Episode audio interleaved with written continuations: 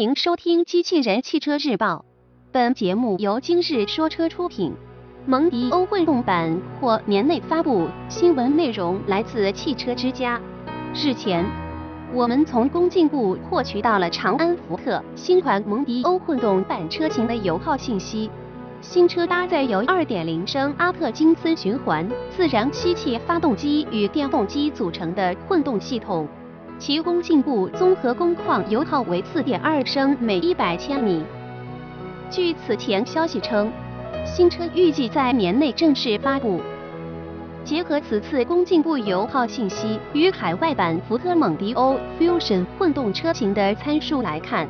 新款蒙迪欧混动版车型的混动系统由一台2.0升阿特金森循环自然吸气发动机、一 CVT 变速箱、电动机以及电池组组成。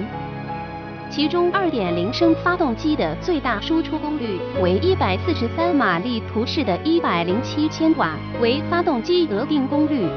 整套混合动力系统的综合输出功率为191马力。而新车的工信部综合油耗成绩为四点二升每一百千米。此前曝光的新车申报图显示，国产蒙迪欧混动版车型与两千零一十六北美车展发布的新款蒙迪欧的造型一致。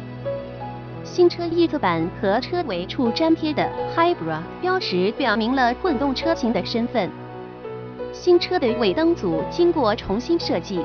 牌照位上方一条平直的镀铬装饰条横贯尾部，相比现款车型变化较大。此外，新车还采用了双边共两出的排气布局。播报完毕，感谢关注。